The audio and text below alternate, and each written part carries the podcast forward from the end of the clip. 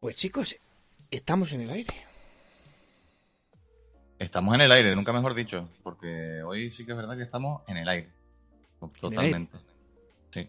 Como por ejemplo, no sé si lo saben, pero ¿saben cuál fue el primer impacto mm, que no provenía del cosmos que, hizo impacto en la superficie lunar? Pues muchos mm, pensarán que podría ser a lo mejor el, pie de Neil Armstrong, ¿verdad? Mm, ¿Podría ser? primero que tocó la luna? Pues no, fue una bolsa de mierda que precisamente recogía las heces de los tripulantes del Apolo que, poco más tarde iba a pisar la luna, lo que impactó contra la luna antes que, el pie de Neil Armstrong. ¿Qué les parece? Qué huellita, ¿eh? Es una metáfora de, nuestra, de nuestra sociedad. Totalmente. El ser humano siempre con la mierda por delante. Así es como es. Madre mía, pues bueno, da igual. Sea como fuere, eh, esto es complicado de hilar, ya sabéis, chicos, pero bueno, en fin. Como no queremos generar más mierda, vamos a ir a lo importante. Al buscando partida número 5. ¡Let's go!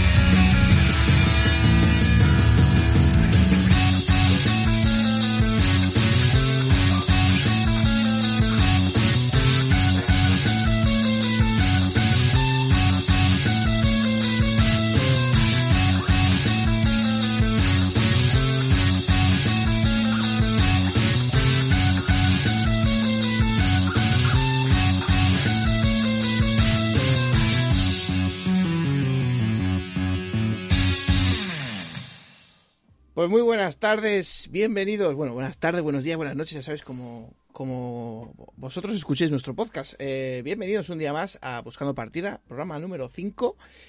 Y vamos rapidísimo, vamos a presentar porque tenemos un tema ron que de que hablar y va a haber mucho tiempo eh, de conversación, así que vamos rápidamente. ¿Qué tal, Mer? Buenas tardes, ¿cómo estás?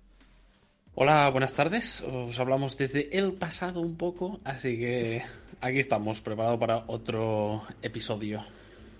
¿Qué tal, Guaito? Buenas tardes, ¿cómo estás? Buenas tardes, o buenas noches, o buenos días, lo que caiga. Aquí estamos. buenas tardes, buenas tardes para nosotros. Buenas tardes para nosotros. Eso es. Y Calucha, ¿qué tal? Buenas tardes. Buenos pasados para mí. ¿Qué tal? yo, estoy, una hora más atrás que todo el mundo. Pues aquí estamos, Poki, recordándole a todos los oyentes y oyentas de este nuestro querido podcast que nos pueden buscar y followear en Twitter, en arroba buscando partida, que también nos pueden encontrar en iBooks y en iTunes, y que por supuesto de vez en cuando puede ser que subamos algún vídeo grabándonos a YouTube, a ver, a ver si quieren vernos la cara, claro. Si, si no quieren, pues nada. ¿Y tú qué tal, Poki? ¿Cómo te encuentras hoy, loco? Pues muy bien, me encuentro muy bien, pero he estado pensando, y dado lo que vamos a hacer hoy, eh, Me parece que hoy te voy a delegar a ti el control del programa porque yo creo que si alguien tiene que hablar de videojuegos en esta sala, ese eres tú, hermano. Oh my god. Oh my god. Me ha dejado, me ha dejado la batuta y, el control de este podcast. El que tiene los 4.000 galones de, de videojuegos. 4.000 galones. hoy no se va a hablar de videojuegos aquí.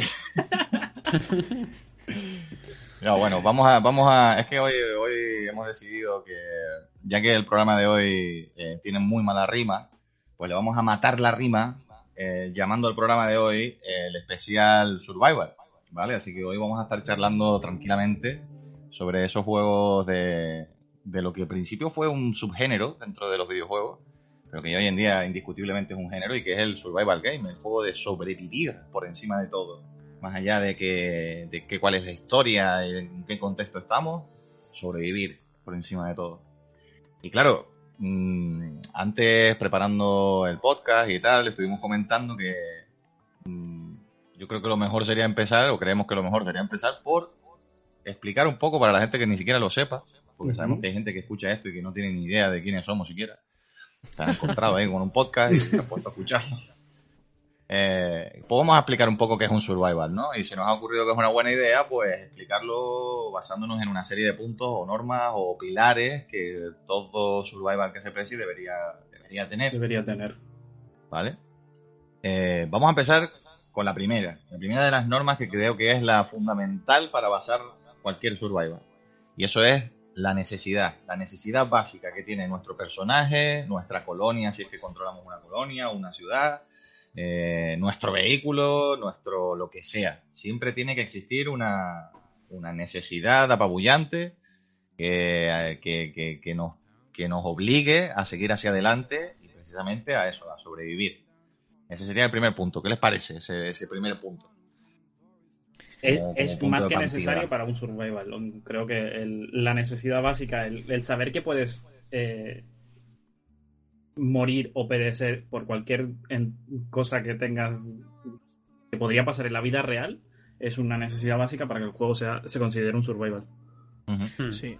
Al final cada uno lo, lo, afronta de una manera diferente, ¿no? Hay los diferentes eh, pues todos los que son basados en un personaje, por ejemplo, suelen estar enfocados al hambre, a la vida, ¿no? Ese tipo de, mm. de cosas. Y cada uno realmente al final lo afronta un poco de una manera diferente, pero al final es eso, ¿no? Todos tienen algo de lo que tú dependes, de, de, lo que tienes que preocuparte para poder sobrevivir. Y le da un toque. Un poco el, pilar. le da ese toque de de tensión al juego que, bueno, y de eso genera el género, ¿no? Nunca mejor dicho. Y la verdad es que es una de las cosas que, en mi caso, por ejemplo, a mí me engancharon. El tema de tener ahí la tensión todo el rato de me moriré de, hambre o de sed. Eso es. buscar una autogestión de, tus necesidades básicas. Sí, sí, mm. sí, sí. Mm. Oh, está claro que cubrir esas necesidades en todo. Por eso yo creo que lo hemos puesto como el principal punto, ¿no? En esto de los survival y tal eh, el cubrir esas necesidades es lo que inicia todo. Eh, sea, sea de una manera o sea de otra, al final la gestión normalmente suele ser para cubrir esas necesidades, así que... Sí, creo que todo el mundo estará de acuerdo con, ese punto. Eh, es un buen punto de partida.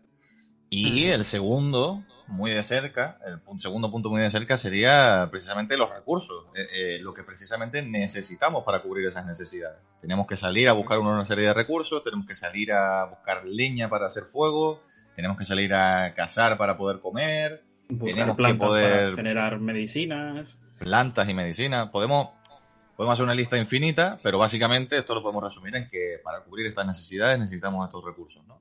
Yo sé que, por ejemplo, a Poki le gusta mucho eso de salir a buscar recursos, que también tiene un nombre... Farmear. Muy concreto. El farmeo. El farmeo. Farmeito. Farmeito.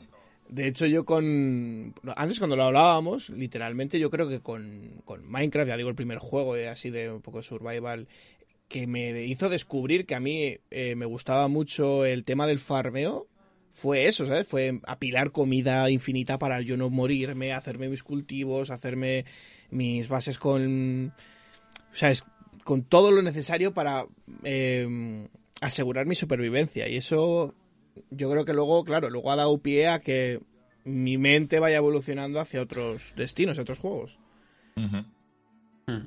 También hay que tener en cuenta, por ejemplo, eh, que seguro que tanto Mel como White y Poki están de acuerdo que el cumio, o sea, el síndrome de Diógenes, o sea, llega un punto en el que la obsesión inicial de cubrir esas necesidades se elimina y nos encontramos con nosotros mismos recolectando infinitas cantidades de cosas que no vamos a utilizar nunca.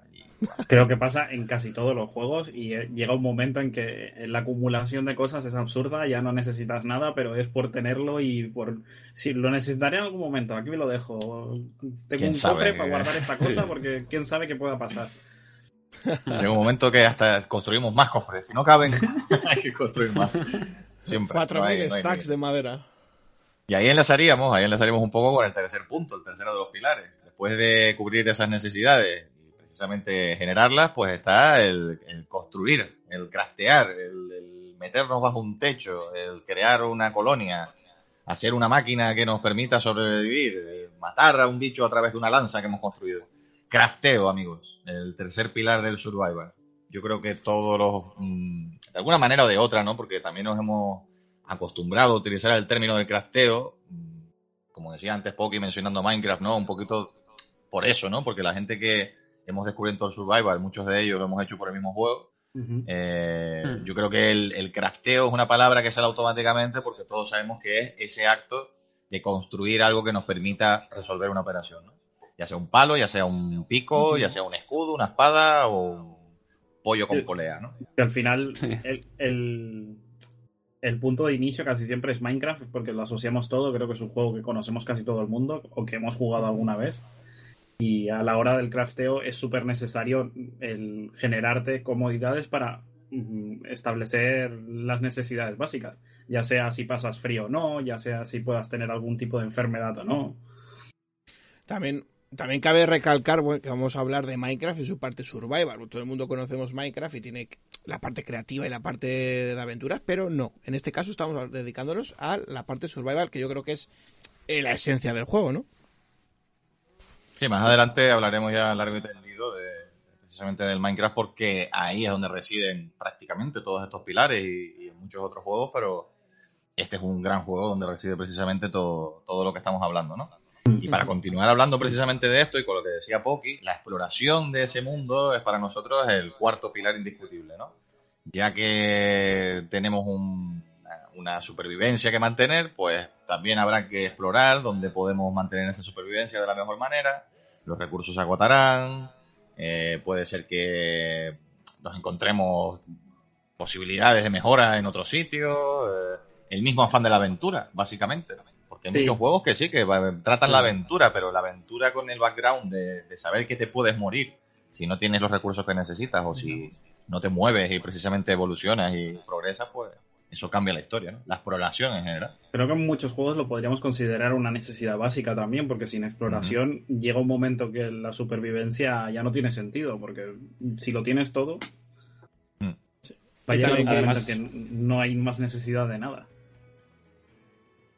Sí, también... Eh, eso me... Perdón, Ah, yo iba a decir solo que, también el tema de la exploración lo que genera también es otro sentimiento a la hora de jugar, que yo, por ejemplo, antes no había tenido, que es en plan enfrentarte al miedo de a lo mejor, a lo mejor has estado dos horas, tres horas generando una base y llega ese momento en el cual tienes que abandonar tu zona de confort en ese momento y enfrentarte a lo desconocido.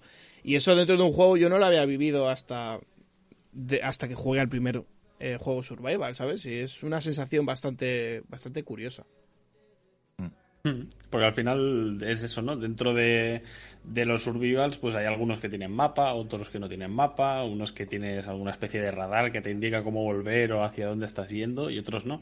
Y yo lo que quería apuntar es que realmente hemos llegado con, estos, con estos estilos de juegos al, al punto en el cual, por ejemplo, Minecraft y este tipo de juegos eh, son prácticamente infinitos dentro de las posibilidades de tu ordenador, etcétera, pero que se generan de forma aleatoria, eh, procedural, y por lo tanto, eh, hasta ese punto ¿no? de exploración, de poder explorar cualquier parte tirando para adelante hasta que tú te canses, porque seguramente te canses tú antes de lo que la máquina se va a cansar de generar mapa, y es una locura, es una locura. Te canses o entrando en lo que vendría a ser ya el quinto punto, te mueras porque, claro, las repercusiones de la muerte, la penalización, el qué ocurre cuando no hemos cumplido la tarea primordial de este género, que es sobrevivir, pues es también uno de los pilares, en este caso el quinto, y también es un tema a tratar. Eh, por ejemplo, algunos juegos, cuando te mueres, pierdes absolutamente todas y cada una de las cosas que tanto te había costado conseguir, y que tanto trabajo te había costado craftear y construir y todo esto, y te recompensan con el simple hecho de volver a aparecer en el mapa. Si es que eso es así, porque luego están los modos hardcore y todo esto. Claro, pero se elimina con una simple muerte. Claro. Pero la mecánica de añadir una muerte y el que la penalización sea volver a nacer y quizá según qué, juegos, el ir a buscar eh, el loot que tenías o las cosas que llevabas encima o simplemente empezar de ser otra vez, creo que es una parte, eh, por algo lo tenemos aquí como un punto, es una parte primordial de, lo que viene siendo un survival. Hmm. Aún así hay muchos tipos, ¿no? Bueno, sí, es eso. Cada juego lo hace de una manera. Uno pierdes completamente todo, algunos incluso empiezas tu personaje con sus habilidades o tu evolución de cero. Yo personalmente son de los de los que más me gustan, son los que pierdes todo lo que llevas encima, pero obviamente sin reiniciar el personaje porque eso te puede divertir dos o tres veces, pero luego al final igual te, cansa un poco, ¿no? Empezar de cero otra vez. Hombre, hay juegos en los que puedes perder todo lo que llevas encima, pero después incluso cabe la posibilidad de volver a donde perdiste eso, recuperar una mm. parte. Hay otros en los que te quitan una parte aleatoria de lo que llevas encima. Pero sí, siempre tiene que existir algo, siempre tiene que haber, hombre, evidentemente si ya ni siquiera existe el factor de desaparecer, de la muerte y tal, pues entonces ya creo que no cumpliendo con uno de estos pilares estaría un poco fuera de, del género de survival. Totalmente. Y luego ya, entrando en el sexto de los puntos, eh, también habría que tener en cuenta que este, este paso por la muerte o este tipo de problemas que nos podemos encontrar y que llevan a la muerte, vienen generados por diferentes cosas. Puede ser que sea un problema que no hemos sabido gestionar nuestros recursos, pero también pueden ser que sean lo que ya hemos llamado las adversidades externas, ¿no? las cosas que te encuentras en el entorno. Pueden ser que sean enemigos, animales salvajes, inclemencias meteorológicas, eh, la misma progresión del personaje, que tengas que ir poco a poco construyendo herramientas que te permitan abrir lo que se conoce normalmente como tiers. Toda esta progresión y mm. todas estas, en alguna manera, desafíos o adversidades, también es un poco el sexto punto por eso, ¿no? Porque de alguna manera, si te dejaran suelto en un Minecraft y, y no pudieras hacer sino construirte una espada y un hacha, pues ahí moriría todo, ¿no? Tarde o temprano todo el mundo se terminaría llevando las manos a la cabeza y diciendo, bueno, se acabó, lo he hecho todo en este juego. Eso también es importante. Al final estás generando una, una experiencia de supervivencia y sin adversidades creo que la supervivencia tampoco tiene muchísimo sentido. La adversidad tiene sentido cuando tienes que enfrentar a un clima muy frío y tienes que intentar calentar el cuerpo, el no poder comer porque no puedes cazar porque no tienes herramientas. Al final las adversidades son un punto súper importante del poder sobrevivir y que el juego funcione. Exacto. Luego eso, o sea, las adversidades no pueden estar solo, perdona Puki, en la, solo en la estamina, por ejemplo. Podemos mirar en la estamina ¿no? de, de, un personaje, eso también es una adversidad. El que esa estamina no llega a un mínimo en el que ya no puedas ni moverte o sin entrar en, tecnicismos, por ejemplo, eh, la distancia dentro de un mapa también puede llegar a ser una adversidad. Sabiendo que moverte de un punto al otro te va a costar una serie de recursos, eh, va a ser un problema por otro tipo de adversidades que te puedas encontrar durante el camino. Sí, yo justo iba a decir eso, además. Yo justo iba a decir eso que has dicho al final, el tema de la distancia, sobre todo, en plan, enfrentarte a recorrer X distancia porque necesitas un recurso que sabes que solo está a mucha distancia donde tú estás, es un factor que, que es que ya te digo, em, por eso yo creo que también el, survival es un género que o lo odias o lo amas al máximo porque tiene tantos factores que determinan tantas cosas, ¿sabes? Que, que es que como te enganches a esa bola es, es infinita, es infinita. Sí.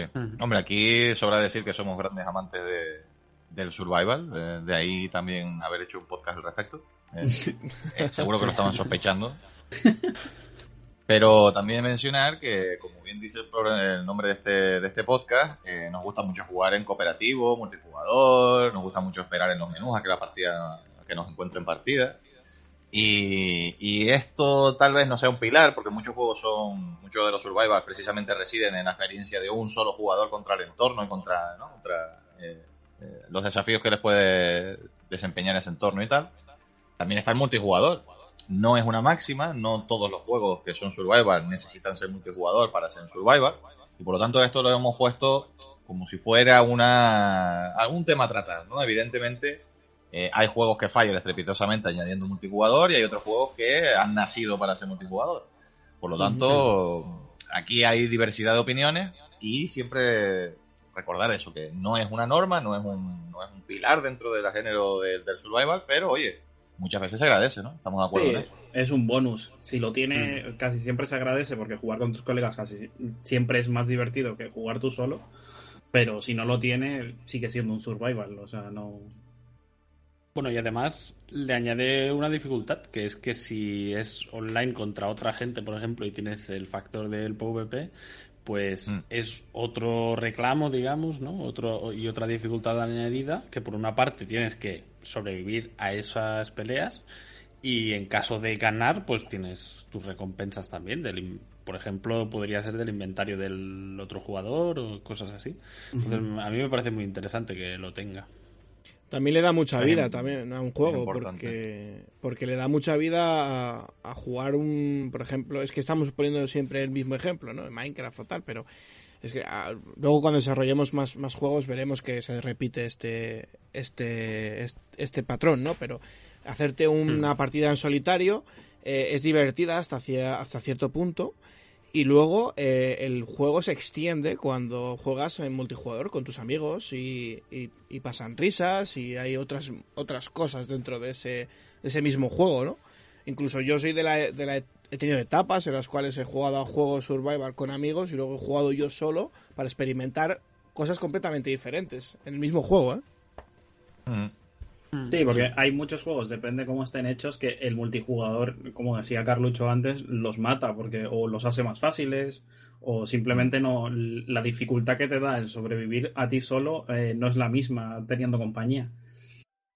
Mm. Ah, evidentemente hay veces que sale bien, hay veces que sale mal, pero claro, ¿qué es eso? O sea, si tú en el desarrollo, o mejor dicho, en la creación del desarrollo del juego, lo que lo que estás pensando es precisamente en crear un buen modo multijugador, es difícil que salga mal porque lo pensaste desde un inicio. Otras veces se toma la decisión de añadir este modo multijugador y ahí es cuando eh, puede ser que te cargues la idea del desarrollador mismamente, que ellos mismos vayan en contra de su propia idea, o que el experimento salga bien. Eh, todo depende de, de, cómo sea el juego, De cómo se plantee, mm. Pero bueno, esto por eso decimos que es un punto que, que no es una máxima dentro de los juegos de survival. Pero los otros seis, con los otros seis es con lo que vamos a empezar a, darle caña aquí a un muchos muchos juegos y muchos meronacos el día de hoy. Vamos a repasarlos, ¿vale? Para que la gente los tenga presentes y para que sepan que si hay juegos que no, que no vamos a incluir o que, puede ser que se nos olviden, ¿eh? Para ello tienen los comentarios en todas las redes sociales, en Twitter, eh, si se nos olvida algún juego o lo que sea, ya saben que por ahí nos pueden dar caña, ¿vale? pueden utilizar el hashtag de buscando partida para Hashtag buscando partida, ¿vale? Lo que vamos a estrenar ahora mismo. Así que hashtag buscando partida. El primero que comente en el hashtag buscando partida se lleva 10.000 euros.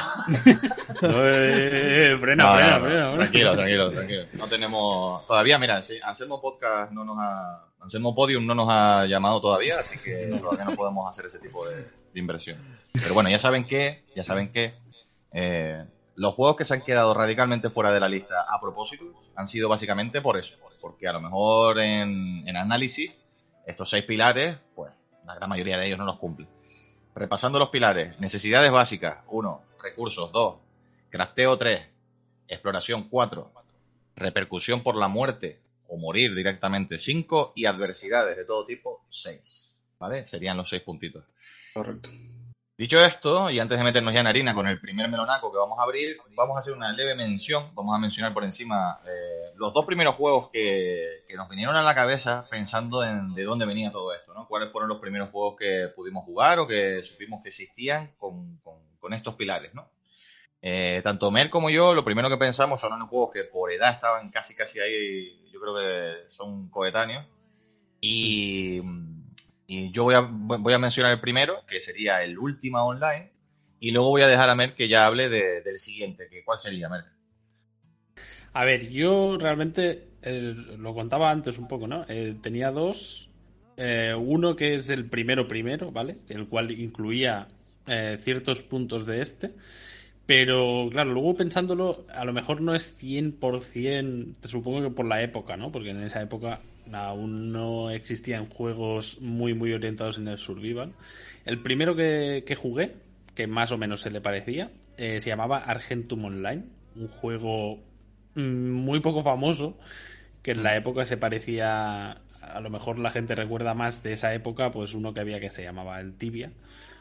Y, y básicamente era un juego 2D donde tenías ciertas ciudades y zonas de PvP y las cuales pues ya empezabas a tener eh, estamina, eh, set y hambre. Entonces tenías que estar preocupado de todo este, aparte de todo lo otro que tenía el juego, para poder sobrevivir. Te podías morir de cualquiera de las dos cosas, de hambre o de set. En ese caso, el último online también era bastante. A ver, los dos yo creo que también tenían mucho más presente y por eso no los vamos a tener tan en cuenta. Hacemos mención porque son juegos clásicos. Hmm. Pero el último online era más MMORPG. O sea, realmente el, principal aliciente era ese. El principal aliciente era que te podías conectar con muchísima más gente de manera masiva. ya no era tanto la supervivencia, ya no era tanto el, estar ahí superviviendo como un personaje, sino conectarte con los demás e interactuar con ellos. Por eso lo estamos dejando un poco aparte, pero sí que es verdad que podías craftear, podías explorar, eh, existía la, repercusión por morir, o sea, realmente cumple con prácticamente todos los pilares del juego Survival que hemos hecho al principio. Así que hmm. vamos a mencionarlo, hay que dar mencionados, hemos cumplido con nuestra tarea histórica. Y ahora sí, y ahora sí, voy a dejar que el primero que empiece a hablar de este Menonaco vaya a ser Poki, porque sé que le das ilusión, ¿vale? Eh, y Poki, cuéntanos, cuéntanos cuál fue la primera experiencia que tuviste con, cierto juego de, bajar a las profundidades a conseguir recursos. ¿Cómo, ¿Cómo, fue? Pues, a ver, yo os voy a contar un poco la travesura que fue eh, Minecraft para mí. Empezó como una travesura y luego terminó siendo yo creo que a día de hoy le podría considerar y sigo catalogando como eh, mi juego favorito, porque siempre ha estado ahí y siempre cuando tal vuelvo a él. Pero bueno, os voy a contar cómo descubrí Minecraft. Minecraft apareció en mi vida en, en mi ciclo formativo cuando estaba estudiando, pues a veces había vacíos muertos y otros días no había vacíos, pero les generábamos. Y uno, un compañero de clase apareció con un pendrive, lo típico, y dice, chicos, tengo este juego, empezaron a jugar y yo lo vi en las pantallas, no me llamó nada la atención, lo típico que yo creo que les pasa a todo el mundo al principio. Era como feote, ¿no? Claro, eh, gráficamente dices, pero esto qué es gráficamente, qué, feo, es, son cubos, eh, pero ¿qué hace esta gente? Poquito, no juegues a maravilloso como primera imagen. Claro, no, llama, no llama la atención, ¿no? Poquito, no juegues a esto jamás, tío, no sé, nos. Y Poki, pues al final cayó cayó en el mundo, además en un mundo donde nos metíamos por LAN, todos los de clase, a jugar en, creativo, que es que no hacíamos nada, o sea, era creativo, pero claro, empezabas a descubrir que si un portal, que si esto, y, puedo hacerme una casa y puedo, y, esto para qué sirve y tal. Que yo pues cogí ese pendrive y dije, espérate un segundo, que me lo enchufo en casa, que esto lo tengo que yo exprimir. Ojo, eh, ahí... la droguita ahí dijiste, esta, esta, me la llevo yo. sí, sí, tal cual. Y, y no voy, a, no voy a contar lo que luego sucedió académicamente con este juego, porque eh, tuvo bastante repercusión con toda la clase, pero bueno, se solucionó luego al final. Eh, el tema es que yo en, casa estábamos igual, pues las mismas personas, pero generando un servidor ya online. Bueno, locuras. Hasta que llegó el cambio al, decir, bueno, bueno, es que este juego no es así. Yo empiezas a descubrir cosas del juego y dices, este juego no es así. Este juego es survival. Dice, ¿survival? ¿Qué es eso, Poki? Pues sí, survival. Y yo digo, a ver. Y yo me acuerdo perfectamente la primera vez que me enfrenté a aparecer en un, en un mapa de Minecraft sin nada en los bolsillos, sin nada y... A ver, ¿qué pasa, sabes? Que yo estaba acostumbrado a dar clics a las cosas y que aparecieran solas y, fue una revelación. Fue una revelación porque yo me acuerdo que igual estuve una hora el primer día cogiendo solo madera. O sea, madera, madera, madera. ¿Para qué tanta madera? Para nada, madera, madera, madera, madera, madera, madera. Pues claro, luego, cogerla. Claro, eh, Minecraft también hay que decir que a día de hoy ha cambiado mucho, ¿no? Cuando yo estoy, estoy hablando, estoy hablando en la 1, en la 1.0, o sea, la primera versión lanzada oficial, creo que fue, o, o más o menos por ahí. Estuvo entre, entre la última beta y la primera, el primera versión, una cosa así.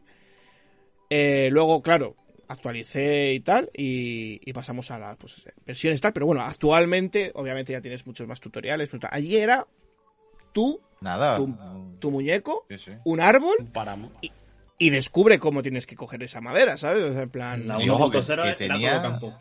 Sí, sí, tenía mucho contenido que la gente no sabía que estaba ahí, que poco a claro. poco descubriendo todo, ¿sabes? Claro, claro, porque es que, claro, antes das cuenta de que tampoco había mucho árbol de, de logros ni cosas así que te dan más pistas, ¿no? Hasta hacia dónde tienes que llegar. Aquí era, eh, había mucho contenido, pero nadie sabía nada. Entonces, mucha gente lo que le, también lo que le pasaba es que aparecía en el mapa, empezaba a coger madera y dice, pues vaya mierda, ¿no? ¿Para qué es esto? Pero claro, mm a medida que vas, claro, si te interesa el juego, que es lo que me pasó a mí, que a medida que vas buscando por internet, te vas informando de cómo se hacen X cosas, el crafteo, lo otro no, lo que esto sí, para arriba, para abajo. Bueno, terminas haciéndote una base enorme con, con una casa que dices, ¿para qué me he hecho una casa tan grande? Porque luego en el futuro dices, esto no, es, necesario. Puedo. Pero claro, es en plan... Y es en ese momento en el que te da el clic la cabeza y dices, este juego, la limitación la tienes, la tienes tú, ¿sabes? La, tiene la persona que está jugando al, al juego. y esa, esa sensación de, de yo enfrentarme la primera vez a un zombie, pues fue, yo qué sé, yo casi me hago pipí encima, ¿sabes? Porque estás, estás asustado, eh, no sabes muy bien, porque claro, es, volvemos a la base de que venía del creativo, en creativo no había bichos, eso era de, eso era de, para, para, gente muy pro. Claro, la primera vez que me aparece un esqueleto por allí, y claro, y, lo matas, y coges un hueso, y, y, empiezas a generar cosas, bueno, fue una, una maravilla. Eh, y es lo que iba a comentar, el, el Minecraft como tal tiene una, una, cosas a favor, muchas cosas a favor, y algunas cosas en contra. Y es lo que yo iba a querer un poco comentar con vosotros, a ver también para que le deis vuestros puntos de vista y la gente también que esté por ahí, si ve que algo se nos olvida, pues también lo que ya hemos dicho antes, nos lo podéis eh, comentar por Twitter y tal. Porque seguramente que nos quedamos cosas en el tintero a daros cuenta de que esto es un tema inmenso donde hay un montón de, cosas y de cada uno tiene sus experiencias, ¿no? Pero también saber las experiencias de los demás siempre es interesante. Así claro. quiera compartir su experiencia, que lo ponga por Twitter y nosotros encantados de no hacerle ni puñetero caso. que a mí eh, las cosas a favor que, las cosas a favor que más mm, remarco de Minecraft, tanto de las versiones anteriores como las actuales, es que lo que ya he, comentado, que son es un mundo con posibilidades infinitas, las limitaciones se las pone uno mismo, porque mm. hay gente que entra en Minecraft y se queda en una zona cercada pequeña, eh, matando a los mm, bichos que se le acercan cerquita y haciéndose su casa, bajando la mina justo debajo de su casa y, ya está. Y luego está la gente que le encanta tener una base super móvil, eh, explorar, llevarse una cama que al fin y al cabo la, utilizan como saco de dormir y van avanzando en el mapa, avanzando, avanzando, avanzando y no tienen una base preestablecida, que también es otro tipo de juego de, mm, de Minecraft. Más nómadas, ¿no? Más sí, más nómada, eso es. Eso bueno, aquí podríamos hacer la mención del, del, mundo que acabó hace no mucho, de un chico que llevaba no sé cuántos años jugando en hardcore Creo que eran 14 años, algo así, igual. Era una barbaridad, tío. Y, murió por, un error muy básico, pero. Eh, Fallo de cálculo, porque realmente se lo olvidó apretar Shift, ¿no? Que para el que no lo sepa, cuando estás jugando en PC, al, Minecraft, eh, al apretar Shift no te puede. O sea, tú no, no vences en los, en los acantilados, ¿no? No, no, no te puedes caer en un acantilado, ¿no? eso evita. Claro, siempre te vas a quedar ahí al borde, entonces puedes hacia abajo y ver lo que tienes hacia abajo y tal. Pues el muchacho, pues yo que sé, 14 años jugando a esta mierda, algún día le tenía que pasar que, que se olvidara del maldito shift. Así que, mm. claro, ¿qué le pasó? Que, no fue el mejor momento. Y ahí, pues. Bueno, en fin. Que es que, vamos. Seguro que pueden encontrarlo por YouTube, lo que quieran.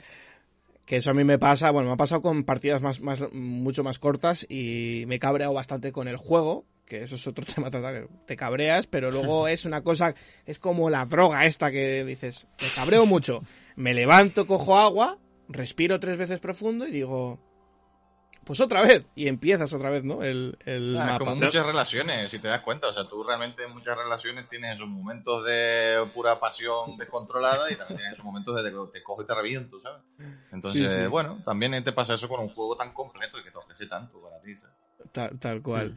Eh, luego también eh, voy a hacer una pequeña mención porque yo creo que también es una cosa muy importante que también eh, en muchos casos ha, reforzado el survival, que es pues todo el tema de los mods de Minecraft, no todo el tema de todas las modificaciones que se le puede llegar a hacer a, un, Minecraft vanilla. para precisamente eso, para reforzar en X puntos la supervivencia. Bueno, hay de todo tipo, ¿no? Porque hay cosas, hay locuras, pero yo me ahora como estamos hablando de survival, me refiero a esos mods que, que refuerzan el survival. y más seguramente algún, alguien que nos escuche o alguno de nosotros descubrió el survival por un mod. Seguramente, seguramente. Y de hecho, mucha gente que ha tocado Minecraft su primera vez, seguramente que ha sido un Minecraft modificado con mods. Porque yo sé perfectamente que muchos amigos míos les pasaron el pendrive que me pasaron a mí, pero con modificaciones. Entonces, es otra manera de entrar en el, el universo. Y otra, otra cosa a favor que va ligada con los mods, es que los mods han dado muchas ideas para que, en este caso Moyan, eh, traiga cosas bastante mm, divertidas a nivel eh, survival en, las, actualizaciones, que eso es una muy, cosa muy guapa. Que Minecraft, mirad que tiene tiempo, pero se sigue actualizando. De hecho, la siguiente actualización va a dar otro universo más al survival, que va a ser sobrevivir en, el infierno, o sea, una voladura de cabeza. Eh, a lo que yo me iba es el. se me ha perdido todo, porque la nueva versión me, tiene loco todavía. No sé, no sé ni lo que voy a hacer con esa versión. Tranquilo, voy a perder la vida. Respira, respira, respira, poco a poco. agua. Pero a lo que yo me refiero es eso: que, que Minecraft ha sabido, por ejemplo, introducir eh, nuevos, nuevos mm, animales, eh, nuevas formas de, mm, pues eso, de farmeo, nuevas granjas, nuevas cosas nuevas que hacen que sea más divertido el tener tu, tu base, tu, tu supervivencia, pero con pues cerditos, con pollos, con mm. caballos, con peces ahora, eh, con muchas, muchas otras cosas. O sea que tanto las modificaciones, en plan los mods, como las cosas que ya pone Moyan, que también están muchas veces, como tú dices, basadas en mods, ¿no? Todo eso le da una longevidad al juego, es que poco a poco te van sacando que si esto, que si el mar, que si después estos animalitos, que si ahora te ponemos un par de cositas de calidad de vida, ¿no? Más bien, en plan de, pues mira, ahora puedes mover los ítems de 7 en 7 en vez de 2 en 12 y no sé qué. cosas así, ¿no? Que poco a poco van perfeccionando el juego, van añadiendo más contenido. O sea, es uno de esos primeros juegos que yo creo que también era una apuesta de futuro, ¿no? En plan de, vale, puede ser que Moyan también sacara, creo que sacó hace, hace, bueno, hace bastante, otro juego que era de cartas o... Sí, bueno no sé, qué, no sé en qué quedó eso, pero evidentemente todos sabíamos que Minecraft no iba a dejar de desarrollar, eh, perdón, que Moya no iba a dejar de desarrollar Minecraft, ¿no? Entonces, creo que es también uno de esos primeros casos en los que el desarrollo se convierte en el desarrollo, ¿sabes? En plan de, esta es nuestra empresa y vamos a desarrollar para este juego. Pocos juegos, si no son survival o si no tienen ese componente competitivo en el otro caso, en el otro extremo, si tú no compites contra ti mismo o contra los demás, es difícil que ese juego tenga esa longevidad, ¿sabes? Creo que Minecraft es, es, el hecho el, el, hecho de que sea tan longevo y que sea un juego que al menos aquí sé que sé de un par que lo dejamos de jugar un poco, pero siempre volvemos, es ese hecho de que siempre se renueva, siempre hay algo nuevo mm. que, que, ver y al final es la esencia de un survival. ¿eh? Cuando quieres eh, buscarte un, un, desafío, casi siempre mm. vuelves a, a Minecraft. Sí. También es un poco volver a la casa en la que veraneabas, tío, porque a todos nos pasa, ¿sabes? Echamos pestes, como decía Poki, ¿no? Que sí que, sí que te enfadas, ¿vale? Sí que hay muchas veces que te enfadas con el juego porque hay cosas que no están bien o porque le echas demasiadas horas para luego darte cuenta de que por algún fallo has perdido todo el progreso, cosas, ¿no? Que pueden pasar, siempre pueden pasar. Pero quitándole, quitándole todo eso, siempre te pasa que es como, ay, pero es que todo lo que hicimos ahí, la granja esa de papas que estuvimos haciendo ahí tanto tiempo, tío, ¿Te acuerdas el creeper ese que nos reventó en la puerta la primera vez y tal? al final te pones a contar batallitas y te das cuenta de que es eso, que es como cuando ibas a veranear con tus amigos a la casa de verano y todo esto, ¿sabes? Que es una pasada, tío. Esos ascensores en el rascacielos que nunca caían Esos en el piso que tenían que caer. Claro, claro, o sea, imagínate, ¿no? aquí a nosotros nos pasó que por, por, por motivo del canal y tal, de, de Twitch, hicimos el, el servidor del, del, del, Minecraft y dentro del servidor representamos un rascacielos entero. Y estuvimos semanas construyendo un rascacielos.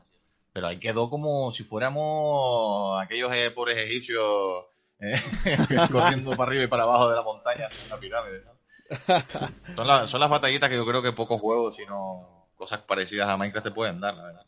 Sí, la verdad que sí. Hmm. Y, la, y, es que además Minecraft tiene algo que yo creo que, que no, no me ha pasado con otros juegos, o, si me, no, me ha pasado no lo recuerdo, pero tiene como el, es como un amigo el, cual cuando ve que te estás desviando un poco y te estás aburriendo de lo que estás haciendo comúnmente, te hace así con un palo, te hace pa, eh, hola, estoy aquí.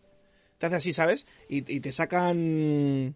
Sí te saca, te saca, ¿sabes? Te saca de la rutina, te saca de... Sí, sí, sí. Tal, te has olvidado un poco, ha habido cuatro, un par de actualizaciones o cuatro, y eh, tienes cosas nuevas y otra vez estás otra vez metido en, el, en, esa vorágine. Es que ahora se habla de... Ha vuelto a estar de moda Minecraft, pero es que nunca ha dejado de estar de moda. Es, que es constante. un número de jugadores constante mm. que es una barbaridad. Sí, que no me quiero ni imaginar al saber cuántos mundos hay creados y cuántos mundos se están jugando actualmente. Bueno, eh, todo esto acompañado con que desde hace ya bastante tiempo existe los del Minecraft Realms, que son los supuestamente servidores oficiales de Minecraft para poder jugar con tus amigos y tal. que te puedes quedar loco, que un día me puse a ver vídeos en YouTube y dije, pero ¿qué está pasando aquí? O sea, literalmente se han creado reinos dentro de Minecraft en los que cada uno de ellos tiene una temática y unas normas y va saltando de los unos a los otros.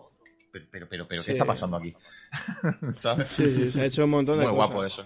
Muy guapo De eso. hecho, yo, eh, para decir un poco mi experiencia ya, para terminar con mi, mi experiencia con Minecraft, eh, voy a pasar a los, eh, los contras que he hablado antes al principio. Y son eh, dos, y uno de ellos está un poco ahí en el aire porque la verdad que las nuevas versiones estaban corrigiéndolo mucho. Dos que se puede cometer en tres, pero bueno, el, tre- el tercero no es, un, no es un error en contra. El, el primero de todos, y que yo creo que es el que están también trabajando para solucionarlo, es el combate PvP. Porque el, el combate PvE es bastante, pues bueno, eh, en fin, eh, sacaron el escudito, tal, está bien. Pero a la hora de combatir contra otros jugadores, eh, aunque han intentado hacer muchos cambios, no deja de ser un spam de un clic, ¿sabes? Clic, clic, clic, no tiene un skill. Entonces, sé, sé de buena tinta que están trabajando en, en ello, no porque me lo haya dicho Moya, pero, pero es que estoy bastante al pendiente del desarrollo de la, del juego y, y sé que está corrigiéndose. Otra cosa que es un, un contra del juego es el rendimiento, que también es una cosa que se está mm, cambiando completamente desde que, desde que se hizo el parón de desarrollo y se focalizaron en una versión sacarla para, rendi- para me- mejorar el rendimiento, pero sí que es verdad que aún así eh, a veces cuesta creer que un juego tan liviano como es Minecraft, pues a veces cueste tanto de... ¿Sabes? Que tire, tire tanto de tu ordenador. Y... eh, No, no, no, la gente no lo sabe, pero sí, es un juego muy exigente. Es súper Sí, por exigente. eso. Aunque, Eh, aunque no lo parezca. Y el otro, y el otro punto, yo creo que en contra, que, pero que es lo que yo digo, que no es un punto en contra, sino que es una apreciación mía, que, eh, que es que el juego está hecho en Java, al fin y al cabo, y tiene X limitaciones. Entonces, ya se ha demostrado que Minecraft se puede hacer perfectamente en otros, eh, otros lenguajes y en otros tipos de, que eliminaríamos estas limitaciones y La sería mucho versión más... Bedrock de Windows, por ejemplo. Por- por- efectivamente, por ejemplo, a eso me refiero. Entonces, es una cosa que está ahí en el. como que es. como que le han cogido mucho cariño, tanto los que, que jugamos desde mucho tiempo, hasta los nuevos que han jugado en PC, que es el Java y que Java y que Java. Pero yo creo que Minecraft. eh, ahora sería imposible porque, en fin, eh, reescribirlo todo sería la leche. Pero si hacen un Minecraft 2 en otra, en otra, lo que es en otro lenguaje, survival y tal, yo creo que es el juego. Ya está, el juego. Y con esto, mi experiencia con Minecraft, y como he dicho al principio, mi juego favorito. La verdad que nos sobran palabras buenas para Minecraft en general y, y- y se podría llevar un especial entero, como solemos decir, que ya casi es como una coletilla del programa. Pero, Sí. pero es que es verdad, o sea, es que es verdad, es que hay tanto dentro de este juego que ya solo con nuestras experiencias personales haríamos, pues eso, un solo especial. Igual el Eh, mira. es que nos gusta demasiado hablar, pero Voy a contar Amor, una es eso. anécdota. Voy a contar una, voy a contar una anécdota porque yo creo, Dispara, Merck, dispara. que tú y yo nos hemos conocido por la etapa, en la etapa de Minecraft esta. O por Anda. ahí fue. Así que igual debemos, igual debemos ser amigos a Minecraft y todo, mira lo que te digo. Mira. Hay gente que le debe ser amigos a la cárcel y hay otro que le debe ser amigos a Minecraft. así que- Eso es así. Bueno, ahora, fíjate, ahora que has dicho Merck, eh, yo sé que Merck también tiene otro juego predilecto, eh, un juego que le gusta mucho a él. A mí también me gusta muchísimo, pero por otras razones. Me gusta por otras historias, Bueno. ¿no? Bueno, Pero sí que es verdad, sí que me gusta verdad, verlo en la biblioteca. sí que es verdad que hoy vamos a hablar del juego en sí, vamos a hablar de las bondades del juego y tal. Sí. Y, y vamos a hablar de lo, de lo bueno y de lo malo que tiene el juego, ¿vale? ¿Y qué juego es ese? ¿Qué, qué juego nos podemos estar eh, refiriendo? A ver. A ver, déjame que piense un poco. Vamos a que se- te refieres al Ark Survival Evolved. Madre mía, que ni me acordaba que eso tenía subtítulo y todo, fíjate. Sí, Es que, sí, sí, es que hasta, muy largo. hasta me había olvidado. Sí. Sí, sí. Efectivamente. Eh, es un juego que, bueno, que como bien ha dejado caer Carlucho, pues ha tenido sus ciertas polémicas y sus historias que puede que otro día hablemos aquí, pero hoy nos vamos a centrar exclusivamente en el juego. Oye, hablemos del Yo, sí, es un juego que, que le he echado muchas horas. En Steam, mira, podría haberlo mirado antes, pero sé de sobras que tengo más de mil horas eh, invertidas allí. Y por lo tanto, el juego que a mí, pues, eh, me gustó mucho porque en él encontré algo que realmente no he encontrado en otros juegos. Y es todo el tema de las eh, algún tipo de mascotas. O otros juegos, por ejemplo, pueden ser invocaciones, ¿vale? Pero bueno. Es un, es un punto que realmente es el, es el principal que tiene, porque es un juego, para quien no lo sepa, es un juego de, de dinosaurios, ¿no? De, de, supervivencia en un, en un en una isla gigante donde hay todo tipo de dinosaurios, ¿vale? Y esa es la, base, sobrevivir ahí como tú puedas. Entonces, tiene, eh, con todo el tema de los dinosaurios, pues tú los puedes eh, domar, domesticar, para que puedan hacer cosas por ti, o montarlos para que te lleven por ahí, o volando, o lo que sea. Y realmente, pues yo eso es una cosa que cuesta mucho encontrar en los juegos. he jugado muchos juegos en los cuales tenían algo parecido, pero a lo mejor, pues yo qué sé, mm, antes hablábamos del Minecraft, ¿no? Pues en el Minecraft tú de alguna manera pues puedes coger un caballo y, tamearlo y tal, pero está muy limitado porque tú eh, básicamente lo, coges, lo montas, no sé si se puede hacer como, mm. como los gallinas y tal, que se puede criar, pero así en plan rápido y mal, digamos. Y bueno, por ejemplo, para un mundo como es Minecraft, pues con eso ya es suficiente. Realmente nadie se espera que dentro de Minecraft te encuentres mucho más en ese aspecto, ¿no? Pero sí que es un tema que yo siempre lo he achacado a la al tema técnico, ¿no? Porque realmente si por ejemplo tú quieres hacer un juego online y aparte de tener todos los jugadores tienes eh, bichos controlados por los jugadores y además los bichos enemigos y todo, pues eso eh, es un caos total. Entonces, yo siempre lo he chacado un poco a ese aspecto, a lo mejor, ¿no? Más que no quiera la gente ese tipo de cosas. Mm. Entonces, pues en el ARC, pues yo ahí encontré, aparte de todo lo que es el survival, que ahora contaré un poco más, pues encontré esa parte, ¿no? La parte de la poder coger una mascota, domarla, luego criarla para que para que mejoren para que mejoren todos los los, sus stats, eh, diferentes tipos de dinosaurios que cada uno tiene una función concreta. Que puede tener habilidades, además. Uno se puede subir a un árbol, otro puede rastrear enemigos, otro puede ir más rápido. O sea, que cada uno tiene su propia historia. Sí, sí. Tienes ranas gigantes, tienes, eh, yo qué sé, serpientes, tienes osos, tienes eh, todo tipo de bichos voladores y marítimos. O sea, es una locura porque realmente, como el juego está muy centrado en eso, pues está en ese aspecto está muy currado, ¿no? Y uno, pues eso, como bien decías, cada uno te sirve para una, cosa diferente. Entonces, aunque sí que es verdad que a lo mejor se le podría pedir un poco más en el tema del, del tameo a la hora de domar un bicho, que sigue siendo algo muy básico, como dormirle y darle comida mientras duerme, cosas así. A lo mejor ese punto sí que podrían darle una voltecilla ahí para hacerlo más, eh, más divertido, pero bueno, realmente eh, está, está, está muy bien. Sobre todo todo mm. lo que es la parte de, pues eso, poder domarlos, criarlos y montarlos.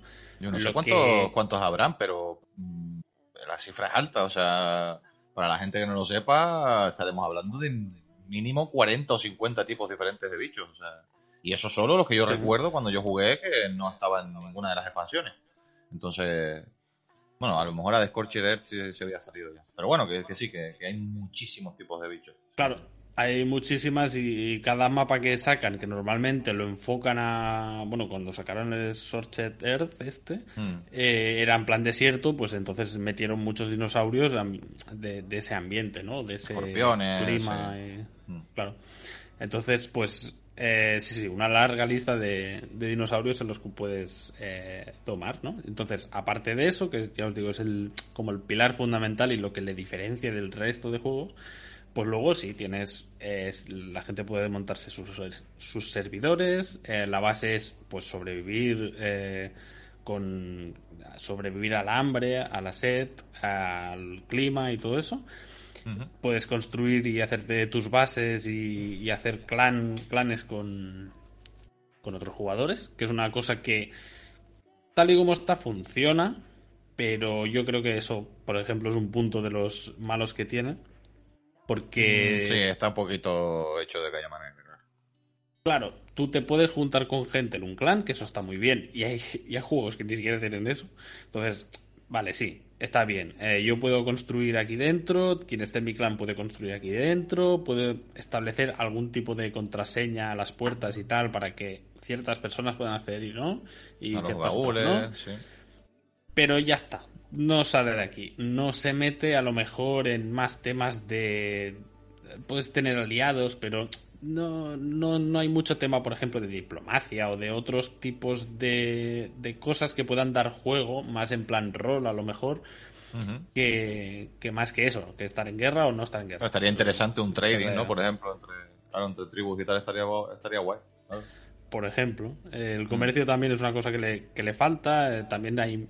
Sí que es verdad que también hay mods que intentan solucionar ese tipo de cosas, pero nunca se consigue hacer algo decente, porque estás limitado con lo que te dan los propios desarrolladores, ¿no?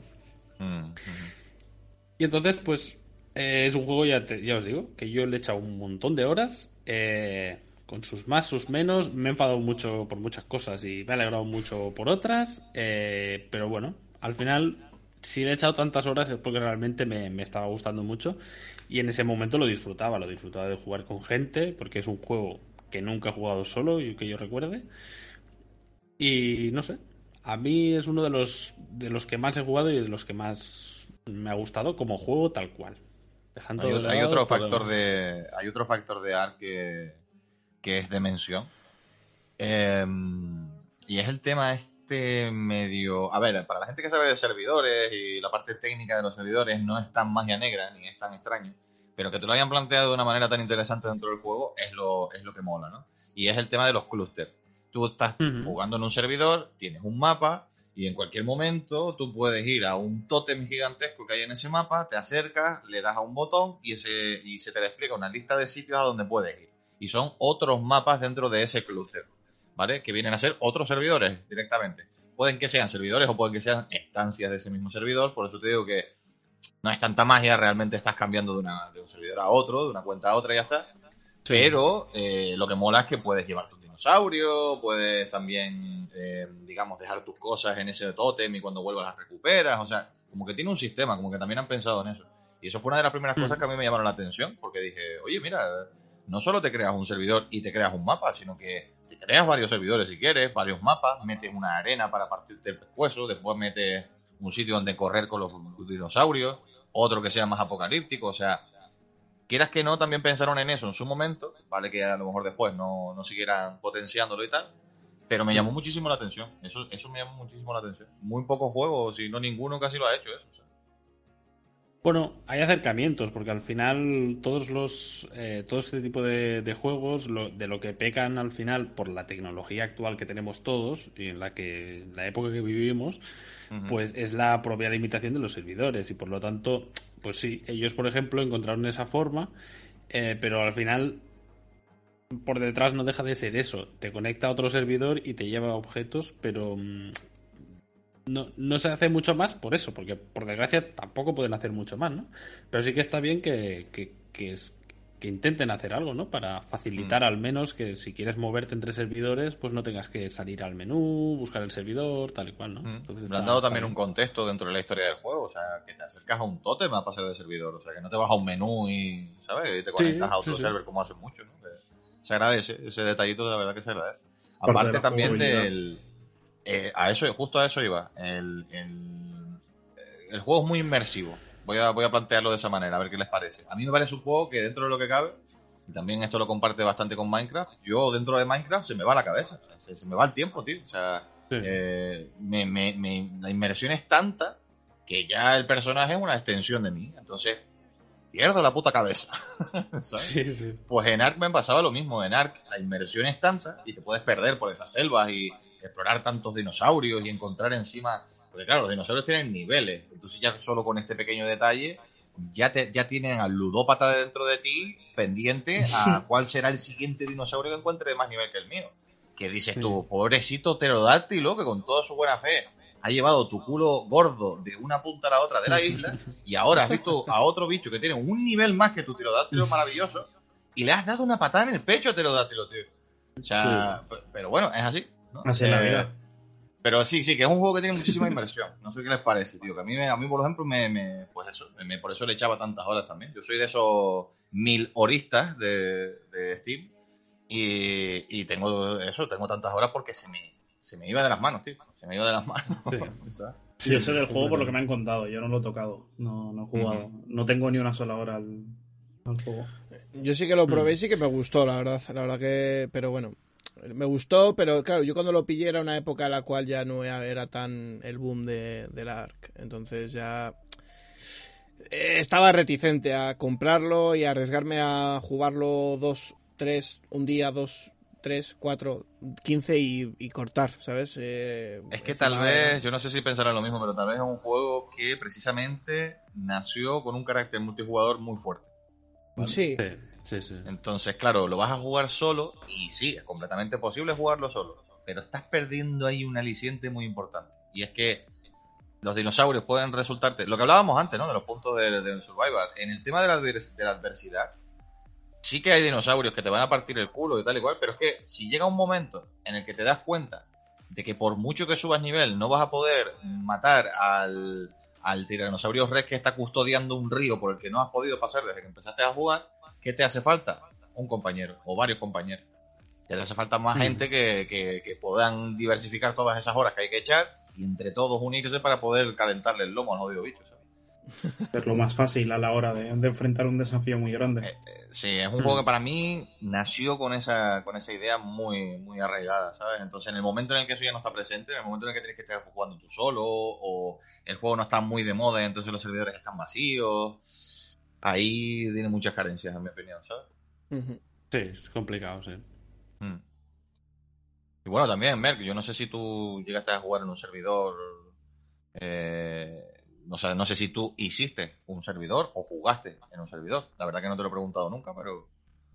Ah, pues ahora mismo yo diría que no. Yo no recuerdo haberlo hecho. Si lo hice duró muy poco. No, no fue algo en lo que en lo que me metiera. Igual que de Minecraft sí, y está aquí aquí con el cual lo hicimos. Eh, realmente no. Realmente con el ARC no, porque también hay que tener en cuenta que igual que para el Minecraft los, los servidores eran un poco más baratos y tal. El del ARC, eh, igual que el cliente era tenía un rendimiento bastante malo, pues en servidores también. Entonces se iba de presupuesto en la época. Sí que es verdad que el, el tanto, o sea, si por un lado teníamos a Minecraft que es muy exigente, pero que por otro lado lo que es la estabilidad de los servidores es muy estable, o sea, eso sí es verdad que nunca, yo por lo menos nunca he tenido esos problemas, ¿no? De de repente perder la conexión con el servidor o, Mm, si, ocurría, siempre era porque uno hacía algo. En, y la liaba, ¿sabes? Una no porque muy grande. no porque el juego de repente decidiera parar. Cuando en el ARC sí que es verdad que era pues semanalmente, vamos a decir. O sea, si no reiniciabas el servidor todos y cada uno de los días, el juego empezaba a acumular una cantidad de paquetes, de elementos, de, de, de queries, de llamamientos, de... O sea, se empezaba a calentar como una patata caliente hasta que llegaba el momento en el que colapsaba. Y hmm. cerraba servidor, perdías progreso, entonces como que siempre le quedó mucho trabajo ahí, ¿no? En, eh, pues, pues, para terminar de desarrollarse el 100%, creo yo, ¿no? Y para darte esa seguridad de decir, pues como Minecraft, de decir, vamos a contratar un servidor que salga, qué sé yo, 200 euros al mes y sabemos que va a valer la pena porque nadie va a quejarse, está 100% bien. Pero en, en ARC nunca podías hacer eso si tú invertías en el ARC, mmm, era un arma de doble filo, ¿sabes? Sí, incertidumbre, ahí estaba la incertidumbre. Mm. Y ni siquiera con la, con la versión vanilla, digamos, sin ningún tipo de. Sin ningún tipo de, de, modificaciones, ¿no? Que por ejemplo el, Minecraft eh, solía dar problemas cuando ponías mods, ¿no? Pero. Minecraft era eso, donde petaba. Si empezabas a meterle mods y mods y mods y mods, llegaba un momento en el que decía, no, eh, ya no hay más mods.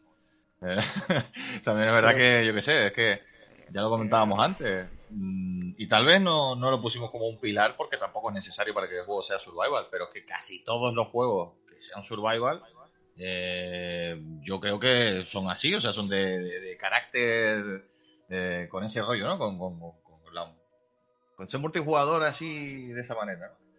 Eh, bueno, algo más que decir acerca del ARC, yo creo que está todo dicho, ¿no? bastante no, sí. Realmente eh, es igual que todos los juegos, igual que el Minecraft, pues es un mundo muy grande y podríamos estar muchas más horas, pero sí, básicamente hemos repasado un poco todo lo, importante, yo creo.